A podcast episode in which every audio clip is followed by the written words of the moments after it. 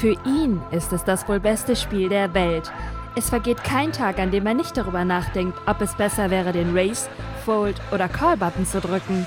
Lauscht PokerStars Team Pro Online-Mitglied Felix X Schneiders im Gespräch über Motivation, Inspiration und das Leben als Pokerspieler.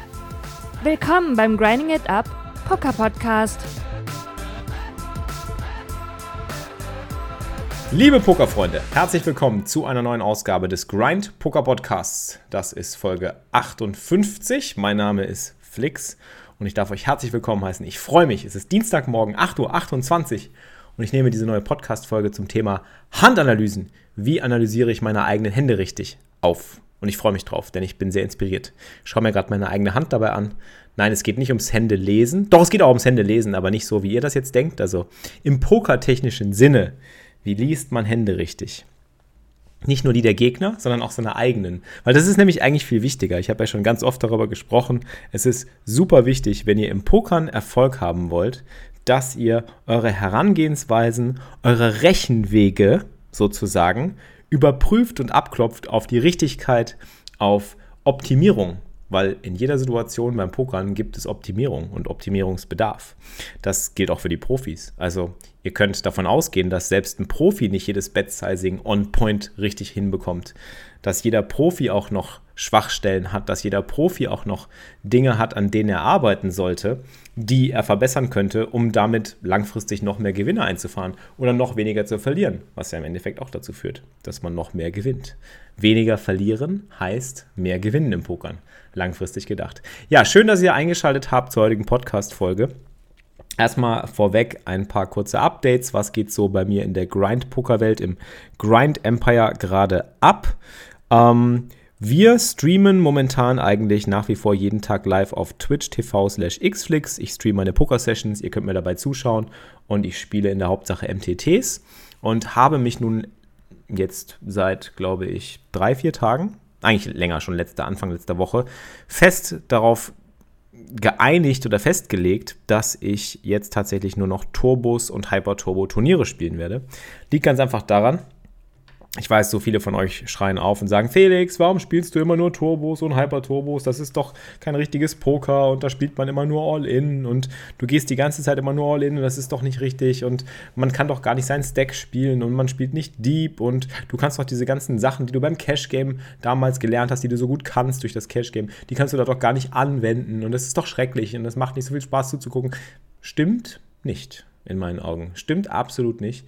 Es ist einfach eine andere Form, eine andere Disziplin des Pokerns. Ähm, es beansprucht andere strategische und taktische Aspekte, aber es sind sehr, sehr wichtige und sehr mathematische und mir als Mathematiker liegt das sehr. Ich bin nun mal von Grund auf Mathematiker und ich liebe Spieltheorie und ich liebe die Basisstrategie und ich möchte wissen, was das korrekte Play in der Situation ist. Deswegen mache ich das Ganze. Und Turbo- und Hyper-Turbo-Turniere helfen extrem dabei, genau diese Basics sich in den Kopf zu drillen. Und da wären wir eigentlich auch schon beim Thema Handanalysen, aber da werde ich gleich den Bogen zuschneiden. Erst will ich euch noch ein bisschen erzählen, was abgeht. Also letzte Woche, wie gesagt, nur Turbos und Hyper-Turbos gespielt. Liegt aber auch in der Hauptsache an meinem Schedule. Ich meine, ich bin so ein Typ, ihr kennt mich, ich bin gesundheitlich ein bisschen eingeschränkt, was meine chronische Magen-Darm-Erkrankung angeht. Ich kann nicht so lange sitzen, ich darf auch nicht lange sitzen, ich muss mich viel bewegen, ich muss regelmäßig essen und deswegen sind so lange Turniersessions, sieben, acht, neun, zehn Stunden, überhaupt nichts für mich. Ich kriege immer wieder Nachrichten, Felix, spiel doch mal das der Million, spiel doch mal das an der Million. Und meine Antwort ist immer die gleiche, nein, ich kann das an der Million nicht spielen, es geht abends um 7 Uhr am Sonntag los und wenn ich da irgendwie einen Deep Run habe und Final Table, bin ich nachts um 12, 1, 2, 3 noch aktiv. Der Final Table ist dann irgendwann morgens vielleicht. Und ich will das Ding ja auch gewinnen. Ich gehe ja da rein, um das Ding zu gewinnen mit der Einstellung, mit der Mentalität. Und deswegen ist es mir extrem wichtig, dass ich dann auch dabei bleiben kann mit vollem Fokus. Erstmal ist das nicht mehr meine Zeit, weil, wie ihr wisst, ich gehe gerne abends äh, früh schlafen. Ich finde, das ist sehr gesund und das wirkt sich auf meinen Organismus und meinen Körper sehr, sehr gut aus. Ich brauche meine acht Stunden Schlaf, sieben bis acht Stunden Schlaf. Ich stehe unglaublich gerne früh morgens auf. Das gibt mir ein unglaublich gutes Gefühl. Zu dem Thema habe ich ja auch einen Podcast aufgenommen. Mindset, Morgenroutinen und Motivation, Folge 54. Zieht euch die unbedingt rein. Und das passt einfach nicht. Es passt hinten und vorne nicht. Meine Konzentration lässt auch irgendwann nach und ich bin einfach nicht mehr in der Zone, ich bin nicht mehr im Fokus. Da sind andere vielleicht viel, viel besser adaptiert und für andere Spieler ist das was, wo sie viel, viel Geld rausziehen können, wo ihr auch langfristig sehr gewinnbringend spielen könnt. Aber da müsst ihr ein Typ für sein. Und das müsst ihr selber für euch rausfinden. Also das muss jeder für sich wissen. Ich finde, ich bin auch so ein Typ, wenn ihr meine ersten Podcasts gehört habt, ich bin jemand, der sehr darauf bedacht ist, seine Stärken auszuschlachten und äh, seine Stärken zu pushen und seine Schwächen nicht komplett zu vernachlässigen, aber eben auch nicht in den Fokus zu stellen. Also nicht, nicht, zu sagen, so, ich muss jetzt unbedingt an meinen Schwächen die ganze Zeit arbeiten, sondern ich sollte viel lieber gucken, wo bin ich stark drin und diese Stärken noch ausbauen. Äh, ich habe ja zwei Möglichkeiten, das ist ja wie im Pokern. Entweder ich ähm, schaue darauf, dass die Verluste, die ich mache, immer kleiner werden in Spots, wo ich Geld verliere wo man aber eben als Pokerspieler natürlicherweise Geld verliert. Oder ich versuche in den Spots, wo ich gut bin, eben noch mehr Geld rauszuholen. Und das ist erstmal das, woran ich als erstes arbeite. Erst im zweiten Schritt dann fangen die Schwächen an, eben äh, ins Gewicht zu fallen und da muss man dann natürlich langfristig auch dran arbeiten. So ist es nicht. Also trotzdem, ich pushe gerne meine Stärken. Ich finde, es ist sehr, sehr motivierend und vor allen Dingen auch für die Confidence sehr, sehr wichtig, wenn du weißt, worin du stark bist. Also ich bin im Push- und Call-Game jetzt inzwischen sehr stark da wären wir dann auch schon beim Thema. Äh, und das eben in der Hauptsache durch Handanalysen, durch Reviews und durch Rechnungen, die du halt wirklich machen kannst an deinem Rechner, wenn du gerade nicht spielst. Und das würde ich jedem nur so empfehlen. Dazu werde ich jetzt in diesem Podcast was erzählen. Ähm, damit es dich stärkt, damit es dich aufbaut, damit du weißt, hey, das ist ein Spot, in dem weiß ich ganz genau, welche Range ich raisen, callen, pushen und folden muss. Und du musst auch wissen, in welchen Spots du raised und gegen einen Push callst. Du musst wissen, in welchen Spots du raised und gegen einen Re-Raise nochmal drüber gehst und so weiter. All diese Dinge, die musst du klar haben und zumindest eine grobe Vorstellung darüber, welche Hände sich dafür eignen. Zu dem Thema habe ich zum Beispiel auch in meinem roten Guide äh, zum Thema Cash Game, habe ich damals schon in meinen roten Guide geschrieben.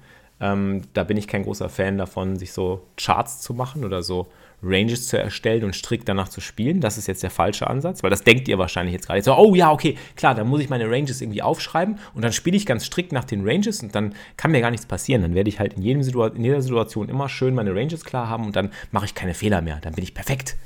Nein, Leute, so funktioniert es nicht. Im Gegenteil. Poker ist viel zu krass, komplex und vielfältig und vor allen Dingen gegnerabhängig, dass ihr das knicken könnt. Handranges müsst ihr natürlich aufstellen, müsst ihr euch klar machen, aber die bleiben und sollten immer flexibel bleiben und ihr müsst immer wieder Anpassungen daran vornehmen.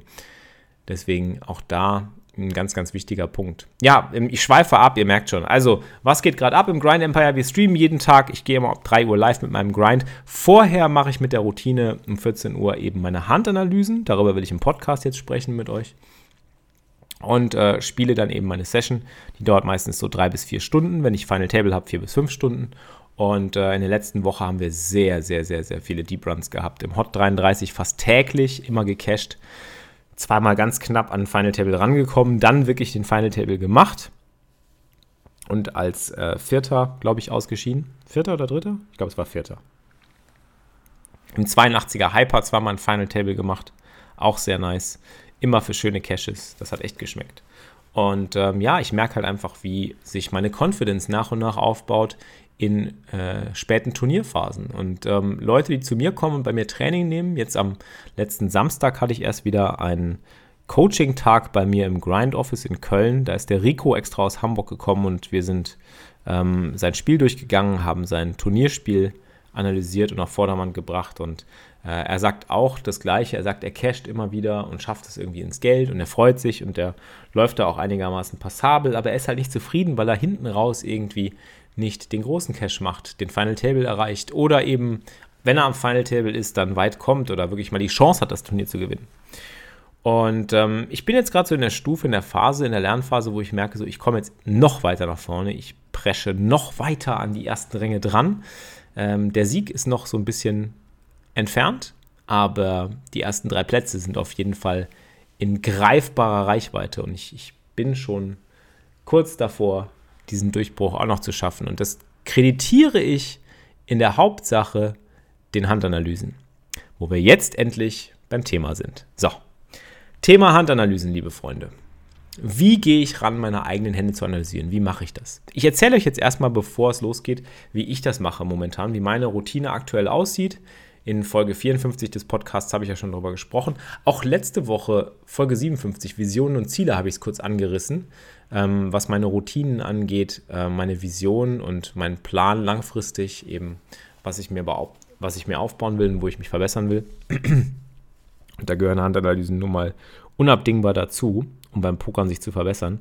Was ich momentan mache, ist in jeder Session, in der ich während des Streams laut, weil ich, äh, ich ähm, verbalisiere ja immer meine Gedanken für euch, in einer Situation, wo ich überhaupt nicht weiß, was zu tun ist, wo ich sage, boah, keine Ahnung, ob ich hier pushen kann, ob das ein Push ist, ob das ein Fold ist, ob das ein Call ist.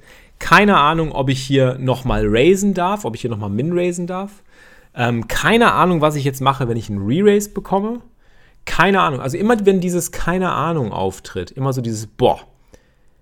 Und da muss man ehrlich zu sich selber sein. Ihr müsst da ganz knallhart ehrlich zu euch selber sein. In einem Spot, wo ihr einfach nicht wisst, was ist das korrekte Play, wo ihr denkt, jetzt hätte ich gerne den absoluten Vollpoker-Profi neben mir, den Fedor Holz oder sonst wen, der mir einfach sagt, ja, ja, das ist ein klarer Push. Oder ja, das ist ein klarer Call. Oder dann musst du auf jeden Fall Min-Raisen. Min-Raise ist besser als Push. Ähm, Re-Raisen ist besser als Call und so weiter. Immer diese Stellen, die musst du dir markieren.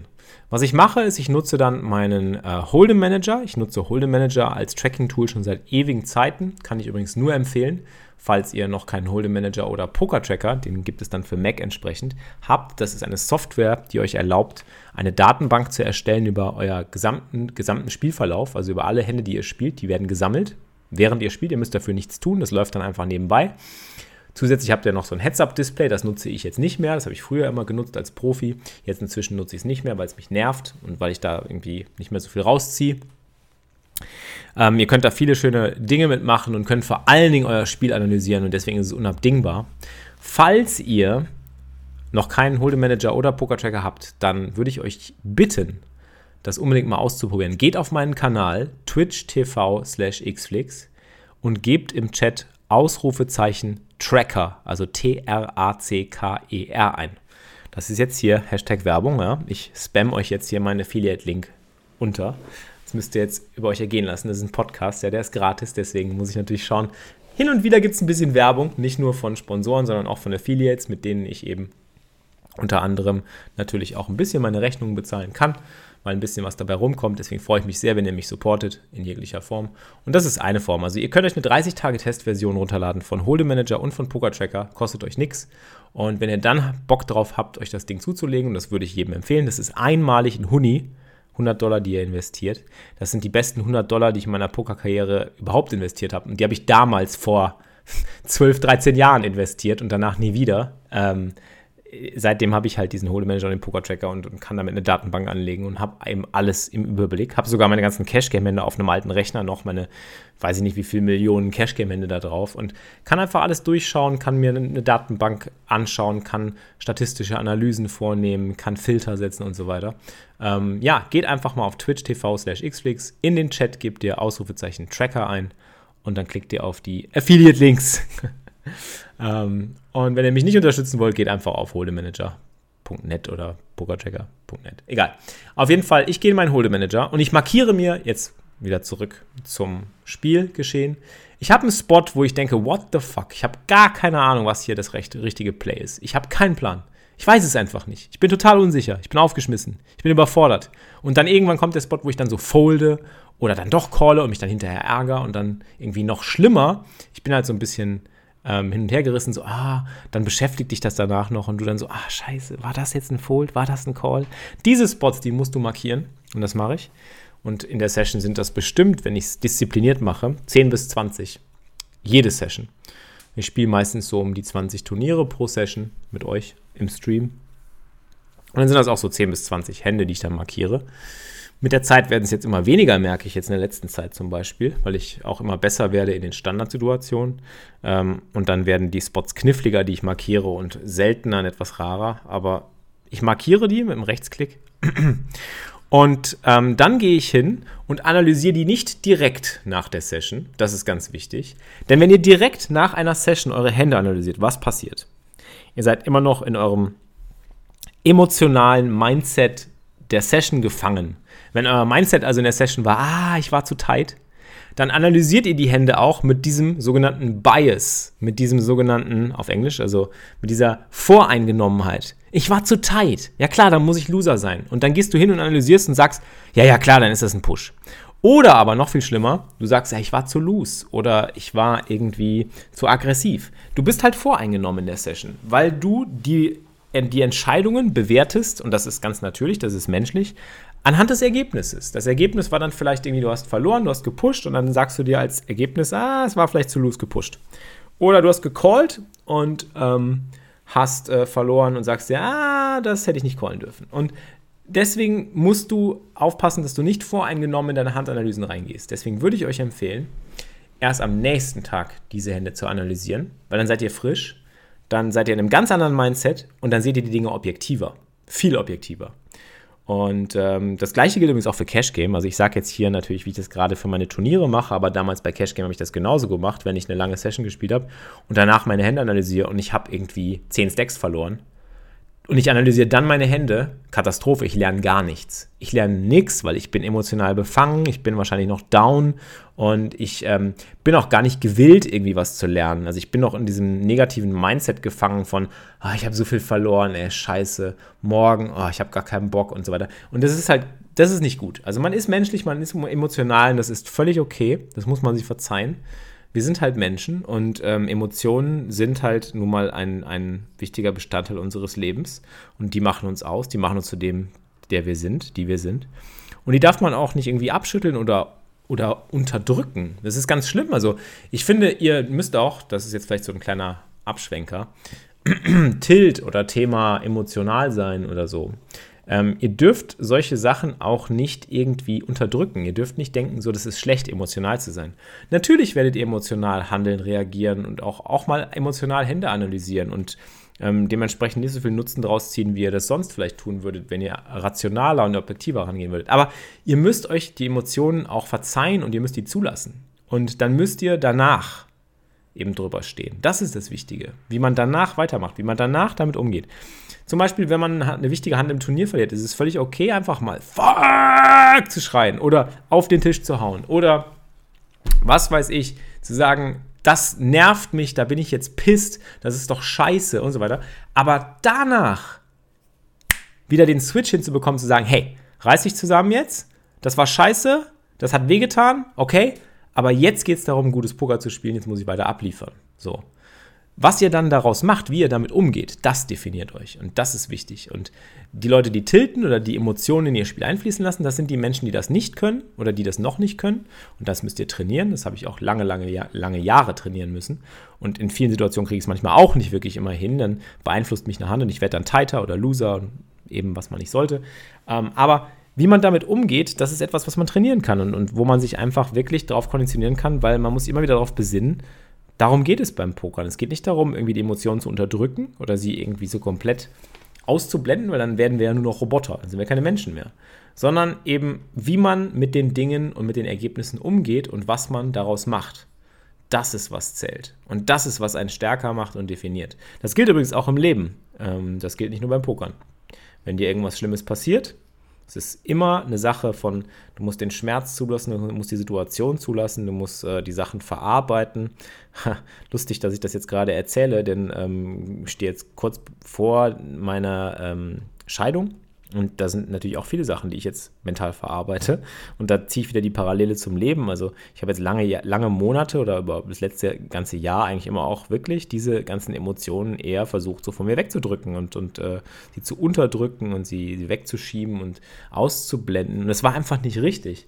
Und ab dem Zeitpunkt, und dann irgendwann habe ich mich gemerkt, habe ich gemerkt, mir geht es immer schlechter, immer schlechter, immer schlechter. Und ähm, ab dem Zeitpunkt, wo ich dann wirklich das Ganze zugelassen habe und gesagt habe, hey, okay, lass es doch einfach zu und dann guck halt, dass du danach damit entsprechend umgehst, geht es mir wieder viel besser. Alles nur so ein kleiner Schwank hier am Rande, weil ich sehe immer wieder die Parallelen, die man vom Pokern zum Leben ziehen kann.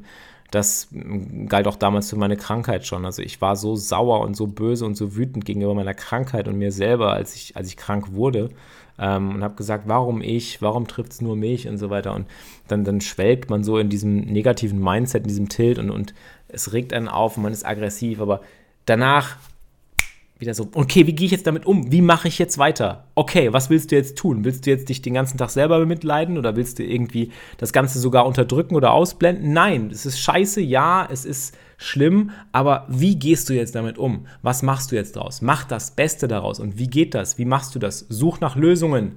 Such dir, wenn du keine Lösung findest, such dir Hilfe. Sprich mit Menschen, sprich mit anderen, such dir im Internet Informationen. Und das gilt auch für Poker. Das geht eins zu eins für Poker, genau wie Poker so im Leben. Es ist so krass, diese Parallelen. Ich liebe einfach darüber nachzudenken. Das ist das, was mich so fuchst. Das ist auch das, was mich an dem Spiel so lange noch so fesselt und warum ich nach 13 Jahren dieses Spiel immer noch so inbrünstig liebe und jeden Tag spiele. Ja, weil es einfach so viele krasse Parallelen gibt und man kann so viel lernen, wenn man es zulässt. Okay, wo waren wir stehen geblieben? Handanalysen. Ihr sollt nicht voreingenommen und emotional in eine Handanalyse reingehen. So, und deswegen ist es wichtig, dass man die am nächsten Tag analysiert. Also was mache ich? Ich markiere die Spots, wo ich mir denke, what the fuck? Was muss ich hier tun? Kein Plan, keine Ahnung. Hier habe ich null Ahnung, was das beste Play ist. Am nächsten Tag gehe ich hin, rufe diese Hände auf aus meinem Hold'em Manager, öffne dann meine Analyse-Tools. Meine aktuellen Analyse-Tools sind Hold'em Resources Calculator. Das ist ein Tool, mit dem ihr die sogenannten Nash-Gleichgewichte berechnen könnt. Also Nash ist der Mathematiker und die Gleichgewichte spieltheoretische Optima oder Opti Optimums? Optima. Optimums. Optimums. Das hört sich an wie eine Krankheit.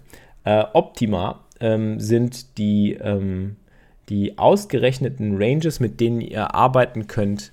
Äh, also in der Spieltheorie versteht man das so.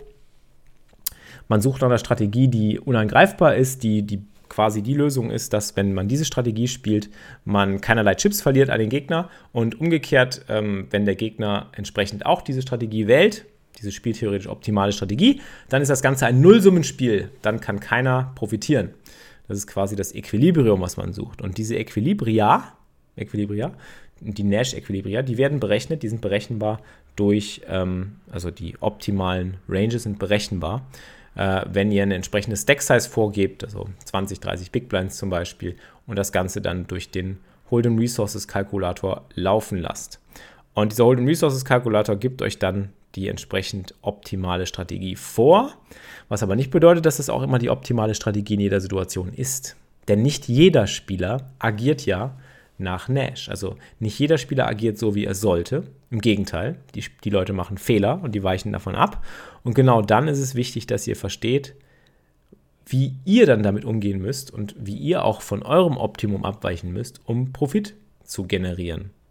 Denn wenn ihr nach dem spieltheoretischen Optimum arbeitet und der Gegner das nicht tut, dann und der Gegner wählt eine Strategie, die zum Beispiel in einer Situation mehr Chips macht, aber ihr seid nur darauf bedacht, in dieser Situation möglichst wenig Chips zu verlieren, dann könnte der Gegner profitieren langfristig. Und umgekehrt geht es natürlich auch zu verstehen, dass angenommen, ich gebe euch ein einfaches Beispiel, der Gegner sollte x Prozent der Hände callen gegen euren Push, er macht es aber nicht. Heißt also, ihr gewinnt durch seine Folds ganz viele Chips. Für die paar Male, wo er dann aber callt, hat er natürlich die viel, viel bessere Hand und dann verliert er natürlich viele Chips. Und das Wichtige ist, dass man daraus halt nicht den Rückschluss zieht, ah, okay, der ist so tight, deswegen muss ich aufpassen, sondern im Gegenteil, ich gewinne halt langfristig von ihm durch die Folds. Aber dieses ein, zwei, drei, vier Mal, wo er mich halt erwischt mit einer starken Hand, da werde ich halt mein ganzes Deck verlieren und da werde ich halt mein Turnierleben verlieren. Und das ist okay. Und äh, ja, nach dieser Devise ähm, rechnet eben Hold'em Resources Calculator das Optimum. Was sollte der Spieler callen? Was solltest du pushen, damit es optimal ist, damit es eine Nullsumme ergibt? Und äh, ja, was es hat einen, einen, positiven Erwartungswert für euch. Und äh, diese speise ich dann, also die Hände speise ich dann in den Hold'em Resources Calculator ein, rechne das Ganze aus, schaue mir das dann an, schaue mir dann die optimalen Ranges an und überlege mir dann, und das ist das, das ist das Interessante, was man bei Handanalysen machen sollte, wenn ihr das Optimum anschaut und seht, okay, die und die Range, die sollte ich callen, pushen, dies, das, ähm, dann müsst ihr natürlich noch schauen, okay, aber was ist denn jetzt, wenn mein Gegner noch tighter ist und noch mehr foldet? Dann sollte ich doch vielleicht davon Gebrauch machen, noch mehr zu pushen, weil er foldet ja zu viel. Dadurch, dass er zu viel foldet, gewinne ich noch mehr Chips. Klar verliere ich dann, wie gesagt, in den Malen, wo er dann callt, mehr Chips, aber langfristig gewinne ich trotzdem mehr, weil er zu viel foldet. Oder mein Gegner ist zu loose und callt sau viel, also Umkehrschluss. Ich weiß, dass der sehr loose ist und gerne callt. Und er callt mehr, als er eigentlich sollte nach dem Optimum. dann muss ich vielleicht langfristig etwas tighter werden und tighter pushen. Dann ist das das beste Play, was mir mehr Chips macht. Wie ihr seht, also ich versuche dann immer auch zu schauen, wie sollte ich von diesem Optimum, was mir der Hold'em Resources Calculator vorgibt, dann eben aber auch meine Strategie aufbauen. Es ist wichtig, dass ihr nicht einfach nur strikt, und jetzt predige ich wieder das Gleiche, einfach nur Ranges paukt und einfach sagt, ja, das ist die richtige Range, damit muss ich Open raisen, damit muss ich Open pushen, damit muss ich callen. Das ist schön und gut. Das können euch viele Tabellen vorgeben. Da findet ihr im Internet Nashed Ranges, da findet ihr auf so einer App wie Snapshove, also Snapshove, Snapshove, Snap, Snapshove, Snap, Snapshove, S-N-A-P-S-H-O-V-E. Da habe ich übrigens auch einen Affiliate-Link, snapshove.com slash refer slash xflix, wenn ihr mich unterstützen wollt. Ähm, ist eine Gratis-App, damit könnt ihr zum Beispiel auch solche Basic Push- und Call-Ranges trainieren.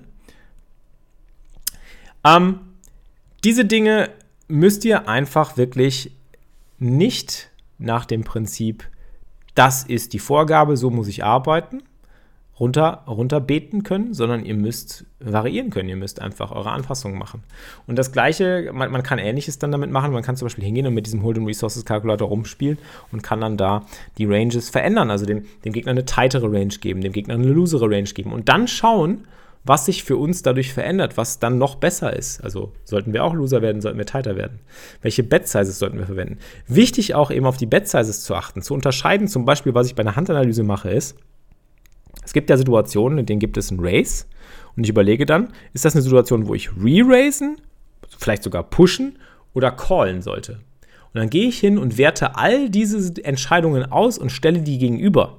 Dann mache ich drei Analysen quasi. Ich sage, Einmal die Analyse Call, einmal die Analyse Re-Race, einmal die Analyse Push. Und dann vergleiche ich den Erwartungswert. Es gilt ja in einer Pokersituation immer den bestmöglichen Erwartungswert aus einer Entscheidung zu holen. Und dementsprechend müsst ihr die einzelnen Optionen, die ihr habt, immer gegenüberstellen. Race, Call, Fold. Und bei der Option Bet müsst ihr auch verschiedene Bet-Sizes abklopfen. Also ihr könnt nicht einfach nur hingehen, eine Hand analysieren und sagen, ja, hier habe ich jetzt eingegeben, äh, der pusht, ich muss das und das callen.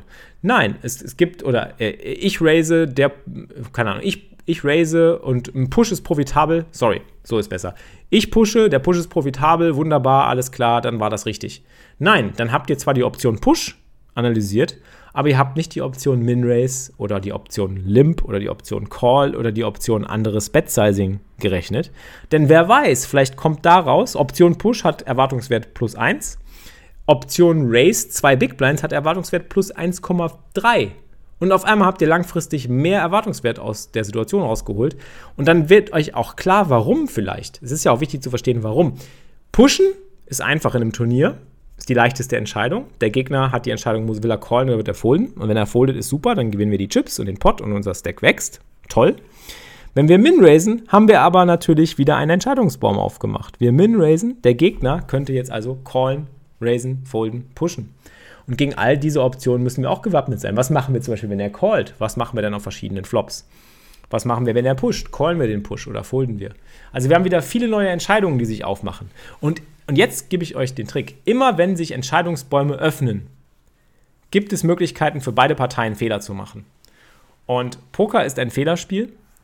Bei Poker kommt es darauf an, derjenige, der, und das habe ich ja gerade anhand der Nash Ranges schon mal versucht zu erklären, derjenige, der sich nicht an das Optimum hält, der also vom Optimum abweicht, der verliert Chips meistens, wenn der andere sich ans Optimum hält.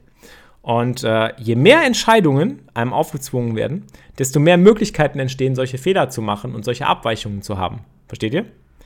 Und dementsprechend ist es eigentlich gut, wenn ihr mehr Entscheidungen produziert. Je mehr Entscheidungen ihr produziert, desto mehr Fehler können eure Gegner machen. Aber, und jetzt der Warnhinweis, desto mehr Fehler könnt ihr auch machen. Und eure Aufgabe ist es bei der Handanalyse, diese Fehler zu suchen, zu minimieren und zu eliminieren und immer wieder nach neuen Situationen zu suchen, wo könnt ihr noch mehr rausholen, wo könnt ihr noch mehr Entscheidungen richtig treffen oder besser treffen. Es geht nämlich immer nur darum, die Entscheidung zu optimieren. Okay, also ich analysiere diese Hände, äh, mache diese Form der Herangehensweise und ähm, das ist so meine eigene Form der Analyse. Und die ist natürlich oft so etwas, ja, auch voreingenommen und die wird auch immer irgendwo voreingenommen sein, weil man ja eigentlich immer so in seinem eigenen Dunst sich befindet und man analysiert ja Hände immer mit dem eigenen Vorwissen, mit der eigenen Erfahrung, mit dem eigenen Blick, mit der eigenen Perspektive.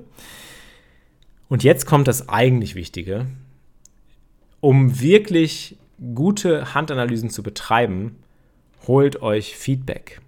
Holt euch Leute, die mit euch diese Hände durchschauen, die auch mal drauf einen Blick werfen, die die Hände mit analysieren. Ihr könnt alle Dinge analysieren und selber auch mathematisch runterrechnen. Ich nutze dafür zum Beispiel dann auch sowas wie Equilab, also Power Equilab. Könnt ihr mal schauen im Internet, ob ihr das findet. Ähm, Equilab oder PokerStove sind diese Rechner. Ähm, mit denen kann man zum Beispiel dann manuell eine Handrange eingeben, eine Hand eingeben, ein Board eingeben und dann die, die sogenannte Equity, also die Prozentzahl gewinnen, äh, äh berechnen, die man braucht oder die man hat in einer Situation, um den Pot zu gewinnen. Ähm, und damit kann man auch gut Hände analysieren und rechnen. Ähm, aber es hilft nicht so sehr wie ähm, das Feedback von anderen. Ihr braucht Feedback von erfahrenen Leuten, die auch viel Erfahrung sammeln in den Situationen, in denen ihr unsicher seid. Oder die diese Erfahrung bereits haben. Ähm, und dazu ist natürlich wichtig, ja gut, sagt er jetzt, ich habe keine, ich habe ich hab Poker-Buddies, aber die haben keinen Bock mit mir Hände zu besprechen. Oder die erzählen mir immer das Gleiche und äh, die erzählen immer irgendwie Bad Beat Stories und die haben keinen Bock mit mir Hände zu analysieren und die denken eh, sie machen alles richtig und so weiter. Dann sind das natürlich die falschen Leute. Ihr müsst Leute suchen, die auch Bock haben, sich zu verbessern und die auch an derselben Seite oder den, am selben Strang ziehen, so wie ihr und versuchen einfach ihr Pokerspiel zu verbessern. Wo findet man solche Leute? Im Grind Empire zum Beispiel. Bei uns auf unserem Discord-Server. Geht mal auf discord.gg slash grindingitup oder ihr geht auf meinen Twitch-Kanal, twitch.tv slash xflix. Auch da gibt es Verlinkungen zu unserem Discord-Server. Einfach Ausrufezeichen Discord, D-I-S-C-O-R-D eingeben. Oder sucht nach dem Server Grind, G-R-N-D. Äh, wir haben viele Lerngruppen da. Wir haben viele Leute, die aus der Community sind, die äh, den Stream regelmäßig schauen, die dabei sind die äh, Hände mit euch durchgehen können, die vielleicht auch die gleichen Spiele spielen wie ihr. Ihr müsst dann nur aktiv werden und sagen, hey, wer von euch hat Bock, sich mal mit mir zusammen Hände anzugucken? Postet einfach mal eine Hand. Wir haben Handanalyse-Kanäle, da könnt ihr posten und könnt auch vor allen Dingen auch mal Feedback für andere geben. Mir ist ganz wichtig, dass ihr das nicht eigennützig macht und dass äh, ihr da nicht nur hingeht und sagt, hier, das ist meine Hand, ich hätte gerne mal, dass jemand drüber schaut, sondern ihr sollt auch was geben, weil ihr könnt auch durch Hände analysieren von anderen viel, viel lernen. Was meint ihr, was ich den ganzen Tag mache? Auf Twitch zum Beispiel, jeden Tag 11.11 Uhr. .11. Wenn ihr Subscriber seid bei Twitch, könnt ihr mir natürlich auch die Hände geben. Ihr kennt das ja, ich mache jeden Tag um 11.11 Uhr .11 ein Training und da analysiere ich dann immer eure Hände. Das ist nur für Subs natürlich. Ähm, wenn ihr subscriben wollt, ich würde mich freuen. Das ist quasi eine Form des Lohns für meine Arbeit, die ich bekomme. Meine Arbeit ist ja, wie gesagt, für euch immer und wird immer kostenlos bleiben. Alles, was ich mache an Content, könnt ihr immer konsumieren. Der Podcast, der Stream, YouTube-Videos, alles, alle Instagram-Clips, was weiß ich, meine Poker-Tipps und so weiter und so fort. Ist alles kostenlos. Wenn ihr mich unterstützen wollt, dann gerne mit einem Sub auf Twitch, auf twitch.tv xflix. Ähm, Ausrufezeichen Sub im Chat und äh, Abonnieren-Button habt ihr da. Und ich gebe euch zusätzlich sogar noch als Dankeschön eben diese Option, dass ich eure Hände auch mal analysiere und review. Und ähm, da lerne ich auch jedes Mal so unglaublich viel bei. Ich gucke mir eure Hand an und ich lerne nicht nur darüber irgendwie, wie ihr denkt oder äh, was in der Situation jetzt richtig ist, ist für mich auch Training, sondern ich lerne vor allen Dingen darüber, was andere machen beim Pokerspiel, was machen eure Gegner. Das ist nämlich das Wichtige bei einer Handanalyse. Man muss auch daraus lernen, was machen eure Gegner was ist so die aktuelle Tendenz? Bluffen die viel? Callen die viel? Was setzen die so, wenn die bluffen? Was setzen die so, wenn die es haben? Und so weiter. All diese Informationen, die sind so viel wert und deswegen ist es für mich auch sehr, sehr wichtig. Und deswegen ist es generell auch wichtig, andere Hände zu reviewen, nicht nur eure eigenen. Versetzt euch in die Lage der anderen, seid empathisch, versucht einfach mal zu lernen und aktiv zu sein bei der Handanalyse, eben die anderen Hände mit zu bewerten.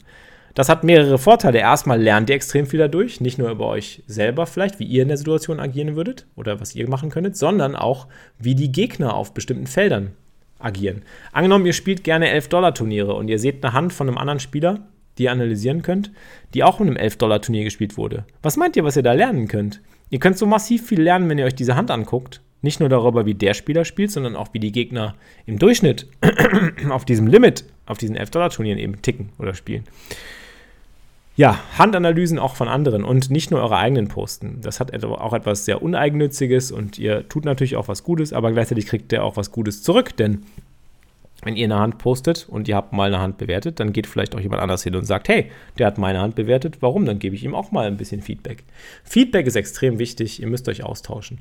Und es ist egal, ihr müsst doch nicht unbedingt euch austauschen mit Leuten, die jetzt totale Crusher sind. Das ist ein Fehlschluss. Viele denken, ja, aber ich brauche unbedingt jetzt einen Coach. Ich brauche unbedingt jetzt einen Typen, der es zu 100% kann und der immer weiß, was zu tun ist. Erstmal gibt es den nicht. Auch die krassesten Crusher wissen nicht immer in jeder Situation, was das richtige Play ist. Vor allen Dingen stellt euch vor, ihr habt einen Coach, der spielt jetzt irgendwie seine 100 Dollar, 200 Dollar Turniere und der crusht die. Und ihr spielt aber das 1 Dollar 10, das Big 110. Und dann sagt er zu euch, ja, ist ganz klar, dann müsst ihr irgendwie hier den River bluffen. Und dann macht ihr das. Und dann merkt ihr, der callt mich aber jedes einzelne Mal im Big 110. Und dann sagt der Coach, ach ja, ist ja Big 110. Hm, ja, Tut mir leid, äh, der, der Hinweis oder die Strategie, die ich dir jetzt gegeben habe, die ist jetzt eine, natürlich für meine Turniere, die funktioniert da immer. Bei euch, ja, pf, keine Ahnung, Big One Ten spiele ich nicht. Also, ihr wisst, was ich meine. Ja, es, es, hilft euch nicht jetzt irgendwie den, den, den krassen Crusher als Coach zu haben oder irgendjemand zu haben, der es immer weiß oder kann. Im Gegenteil, ihr, ihr müsst euch austauschen mit Leuten, die eure Spiele spielen, äh, auf eurem Level sind und wo ihr einfach nur nach Feedback sucht und dann versucht ihr peu à peu eure Entscheidungen zu optimieren. Macht das, trainiert das, ähm, markiert fleißig, das ist das Wichtigste. Markieren ist die Grundlage von allem. Und dann postet so peu à peu, nehmt euch vor, nehmt euch kleine Ziele, ja. Markiert viele Hände, reviewt. Ihr sagt mal, sagen wir jetzt mal, du markierst dir jetzt zehn Hände pro Session.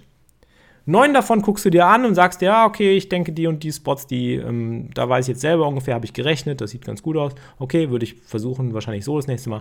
Und bei dem einen Spot bist du dir überhaupt noch nicht sicher. Den nimmst du dann einen Spot pro Tag und postest den auf Discord oder gibst dem irgendjemanden anderen, einem Kumpel oder sonst wem und lässt dir Feedback geben und mal gucken, was der meint.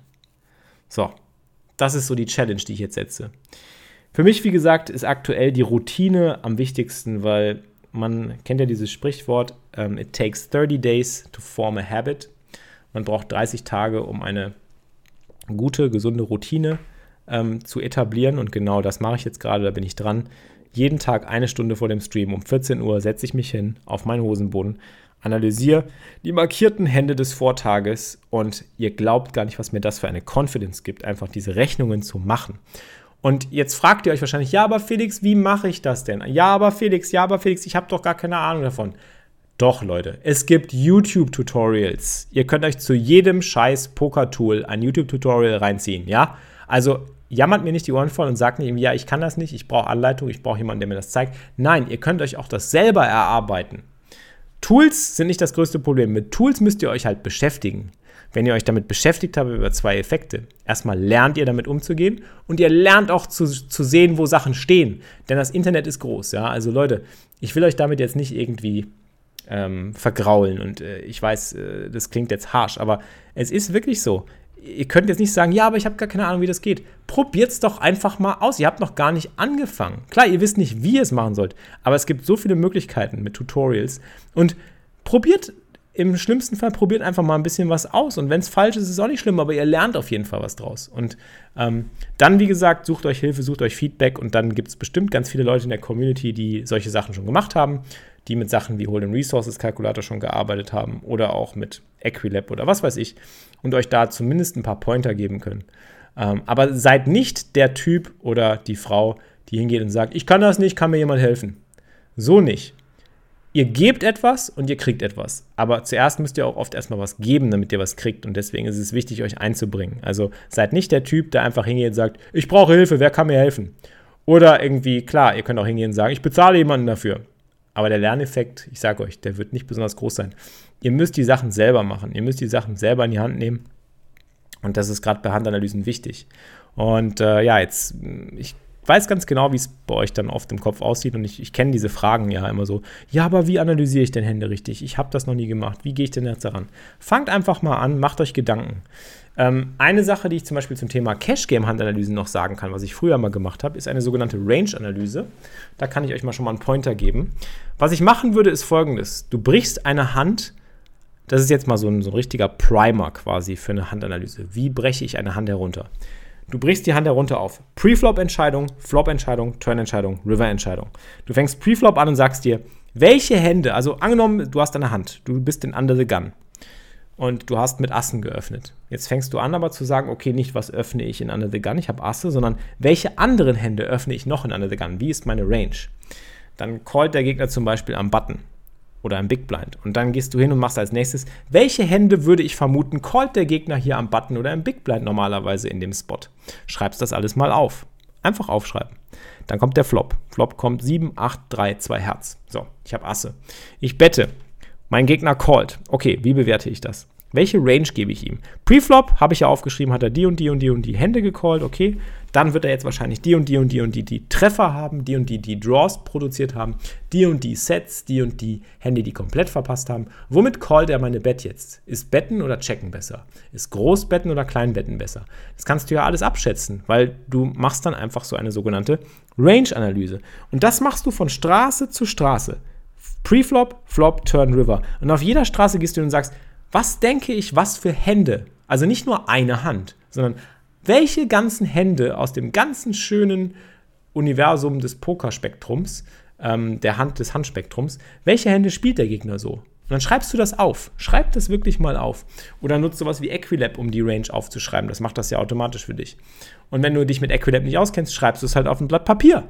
Ist doch egal, aber schreib es alles mal auf und dann geh von Straße zu Straße und dann wirst du sehen, ah, so entwickelt sich die Hand. Und auf dem River bleibt dann nur noch die und die und die und die Hand übrig. Dann hat er vielleicht die Sets hat er dann, dann hat er noch die und die geplatzten Draws, dann hat er noch die und die schwachen Hände.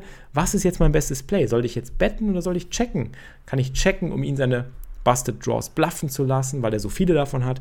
Oder hat er so viele mittelstarke Hände und deswegen bette ich jetzt und dann callt er die wahrscheinlich? Das hilft. Range-Analyse. Das ist so ein ganz praktischer Tipp, den ich schon mal geben kann zum Abschluss. Ja, und damit wären wir eigentlich auch schon am Ende von meiner Predigt. ja, schon wieder lang geworden. 40 Minuten habe ich wieder gequatscht am Stück. Unfassbar. Ja, Leute, ich hoffe, dieser Podcast hat euch gefallen. Und wie gesagt, ähm, besorgt euch einen Tracker, besorgt euch die Tools, ähm, besorgt euch Snapshot, Hold'em Resources, Kalkulator, äh, Equilab, ähm, besorgt euch andere Tools, die ihr gerne mögt äh, und probiert es aus. Ähm, wenn ihr Lust habt, euch das Ganze mal in der Praxis anzuschauen, kommt zu uns ins Training, immer 11.11 Uhr .11 morgens live, aber ihr könnt euch die Trainings auch dann in der Nachschau noch anschauen, also ihr müsst die nicht live verfolgen. Ähm, ich lade die immer auf meinen Twitch-Kanal hoch, die laufen dann immer unter Videos. Twitch TV slash xflix ist der Kanal. Ich würde mich, wie gesagt, über jegliche Form der Unterstützung freuen. Ähm, dieser Podcast Übrigens gesponsert von PokerStars, der weltweit größten Online-Poker-Seite und meinem langjährigen Sponsor. Ähm, an dieser Stelle sei nochmal gesagt, vielen, vielen Dank an PokerStars. Ähm, und äh, ja, ohne PokerStars wäre das auch alles hier nicht möglich. Ähm, wenn ihr noch keinen PokerStars-Account habt und ihr wollt eine Einzahlung tätigen, 20 Dollar Minimum, kriegt ihr 30 Dollar von mir on top äh, mit dem Einzahlungscode XFLIXX30. Das nochmal als kleine Werbeunterbrechung. Und natürlich wird dieser Podcast auch unterstützt von Grind, deiner Pokermarke. Grind ist meine eigene Marke natürlich, aber ich sitze jetzt hier gerade mit meiner Grind Snapback-Kappe, meine, eine meiner Lieblingskappen. Ich habe drei schicke Kappen aktuell, die wir im Angebot haben. Die gibt es bei uns im Store. Ich würde mich auch freuen, wenn ihr da mal reinschaut und äh, mich auch supportet oder das Grind Imperium supportet, wenn ihr auf eurem nächsten Live-Game unterwegs seid. Ähm, habe meinen Grind University Hoodie an, den ich heute auch im Stream tragen werde. Äh, ich liebe diese Grind-Klamotten einfach. Die Kroko-Klamotten sind nämlich jetzt da. Jetzt haben wir die schönen Kroko-Designs mit dem Krokodil, Kalle, das Krokodil. Äh, Zieht euch mal rein. grindingitup.de slash shop. grindingitup.de slash shop.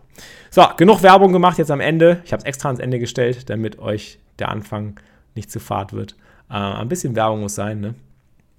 Ich bin Künstler und der Künstler muss immer schauen, wie er davon lebt, von seinem Handwerk. Nein, darum geht es nicht. Ich mache die Sachen sehr gerne. Und ich freue mich immer, wenn ihr einschaltet, wenn ihr zuhört, wenn ihr followt, wenn ihr dabei seid. Äh, ohne euch wäre das alles nicht möglich. Also auch vielen Dank an euch. Feedback zum Podcast, wie auch jedes Mal gerne auf iTunes. Ich würde mich unglaublich über ein Review freuen auf iTunes. Das pusht den Podcast, wenn ihr mich supporten wollt. Ob ihr einen Stern oder fünf Sterne gebt, ist mir völlig bums. Könnt gerne auch ein paar Zeilen dazu schreiben. Super Podcast, Kack Podcast, ja, hat mir geholfen, nee, hilft mir gar nicht. Wie auch immer. bewertet. Ich würde mich sehr freuen darüber bei iTunes. Und ansonsten schreibt mir auch gerne auf sozialen Medien. Instagram bin ich super aktiv, da mache ich jeden Tag Stories. Twitter, at xflix. Tweetet mir. Tweeten macht mir auch extrem viel Spaß in letzter Zeit. Und ansonsten sehen wir uns mal im Stream auf Twitch. Ich wünsche euch einen schönen Tag, schöne Woche, wo auch immer ihr gerade seid, ob auf der Arbeit unterwegs oder äh, auf dem Fahrrad, im Auto, im Flugzeug, mit dem Hund Gassi gehen. Macht's gut. Bis zum nächsten Mal. Und möge der Grind mit euch sein. Bimmelim, euer Flix. Das war's für dieses Mal, liebe Pokerfreunde. Ihr habt immer noch nicht genug? Mehr Poker-Content mit Felix bekommt ihr täglich um 15 Uhr live auf grindingitup.tv. Bis zum nächsten Mal beim Grinding It Up Poker Podcast.